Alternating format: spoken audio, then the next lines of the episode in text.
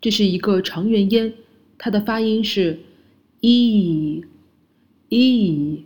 这个音标的发音技巧是舌尖要抵住下齿，然后牙齿呢整个要全部的接近闭合，嘴唇向两边伸开，然后呈一个微笑状扁平形，发的是长元音 e e。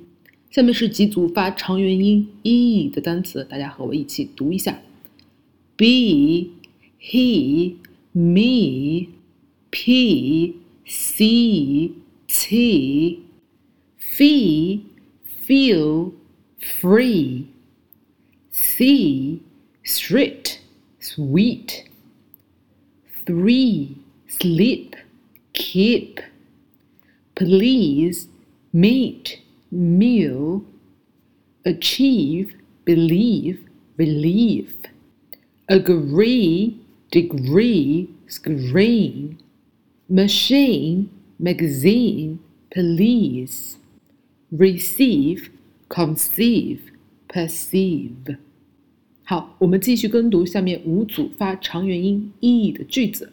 第一句，I feel free. He loves tea. The meal is free. There are three trees. We eat suite ice cream。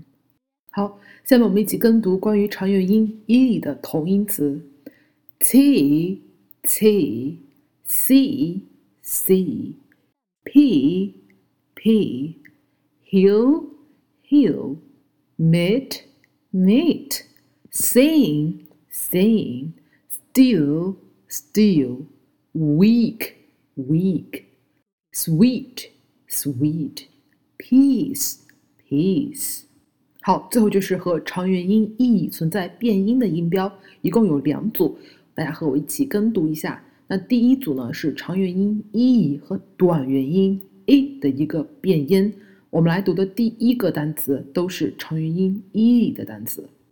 ：eat it, feel feel, sit sit, heat heat, being being, did did。steal, steal, seek, seek, cheap, cheap。第二组呢，就是长元音 e 和短元音 i 的单词，我们来一起跟读一下。第一个单词呢，就是含有长元音 e 的单词：feel, foul, seal, sell, beat, bat, meet, met, mean, man。steep, step, wheel, wow, cheek, check, sweet, sweat。好，以上内容请大家反复聆听、跟读、模仿。